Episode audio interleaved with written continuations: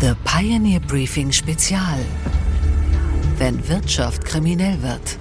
Verbrechen auf der Chefetage.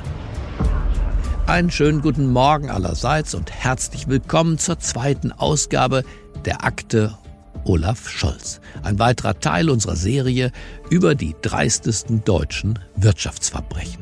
Mein Name ist Gabor Steingart und gemeinsam schlagen wir jetzt das nächste Kapitel im größten Steuerbetrug der deutschen Nachkriegsgeschichte auf. Es geht um die Rolle des deutschen Bundeskanzlers im Fall von Cum-Ex. Wir haben bislang schon gehört, wie der Betrug an sich funktioniert und dass der Name Scholz immer wieder in Ermittlungsakten auftaucht. Jetzt erzählt der Investigativjournalist Oliver Schröm, in welchem Zusammenhang er konkret genannt wird. Gemeinsam mit der Pionier-Wirtschaftsjournalistin Josie Müller begeben wir uns jetzt in die Zeit der Aufdeckung, als der Cum-Ex-Betrug publik wurde. Die Akte Olaf Scholz. Ein Kanzler unter Verdacht. Folge 2. Ende der Nullerjahre steigt der Druck auf Politik und Behörden in Sachen Cum-Ex.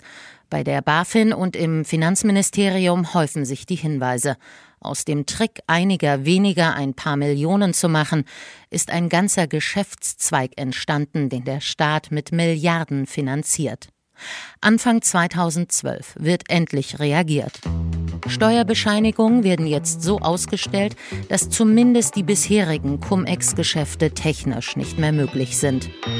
Parallel dazu wird die Justiz aktiv. Der Betrug fliegt auf. Ende 2012 beginnt die Aufdeckungswelle, die sich über Jahre ziehen wird. Razzien in ganz Deutschland, bei Banken, in Kanzleien und Privatanwesen sorgen immer wieder für Schlagzeilen. Anfang 2016 rückt die Hamburger Warburg Bank in den Fokus. Die beiden Inhaber, Max Warburg und Christian Olearius, müssen ihre Geschäfte offenlegen. Oliver Schröm mit den Einzelheiten. Die Hamburger Privatbank MM Warburg war sehr in Cum-Ex-Geschäfte verwickelt. Und diese Bank flog mit ihren Geschäften im Jahr 2016 auf. Januar 2016 gab es dann eine Razzia bei der Bank und es wurde auch öffentlich. Also in Deutschland wusste man, dass MM Warburg in Cum-Ex-Geschäfte verwickelt ist und dass da Ermittlungen laufen gegen eine ganze Reihe von Managern und auch gegen die beiden Bankinhaber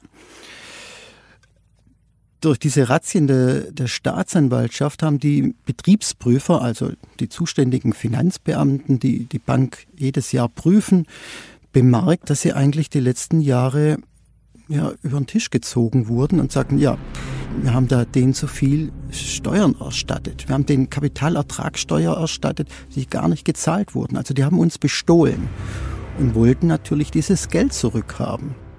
Allein für 2009 soll die Bank 47 Millionen Euro zurückzahlen. Für 2010 sind es 43 Millionen. Und das ist nur der Anfang. Doch das Hamburger Finanzamt drängt zunächst auf genau diese beiden Zahlungen, da die Verjährung droht. Zu dieser Zeit regiert Olaf Scholz die Hansestadt. Es ist seine zweite Amtszeit. Manche sehen ihn schon in Berlin. Die Taz schreibt im Sommer 2016 über ihn. Die Welt von Olaf Scholz besteht aus Erfolgen und aus Problemen, die durch technischen Fortschritt oder gute Verwaltung lösbar sind. An dieser Stelle soll es das gewesen sein. Natürlich lohnt sich die komplette Ausgabe. In ganzer Länge bekommen Sie diese und all unsere anderen Podcast-Reihen, Newsletter und Analysen als Teil unserer Pionierfamilie. Alle Informationen dazu finden Sie auf thepioneer.de. Es gibt dort auch ein spezielles Testangebot. Wir würden uns auf jeden Fall sehr freuen, Sie in aller Ausführlichkeit an Bord zu haben. Die Akte Olaf Scholz. Ein Kanzler unter Verdacht. Ein Pioneer Original.